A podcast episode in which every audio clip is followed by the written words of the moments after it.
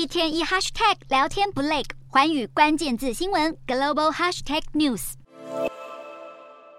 美日同盟张开保护伞，现在连太空都要被罩住。美日两国透过国防外交二加二会谈，厘清了双方的安保条约，把太空也纳入范围。也就是说，以后日本在太空中的卫星如果遭遇破坏，美国也能出手协防。美日同盟的太空动作也是要防卫中国。日本还希望加强跟美方在相关领域的合作，尤其想透过阿提米斯计划加速实现把日本太空人送上月亮，跟正在研拟建立月球基地的中国互相抗衡。阿提米斯计划希望在二零二五年完成月球登陆，而日本已经被允许派出一位太空人进入绕月轨道上的新空间站，但目的不是为了实现登月，也因此日本登月的相关议题也成为今后的讨论焦点。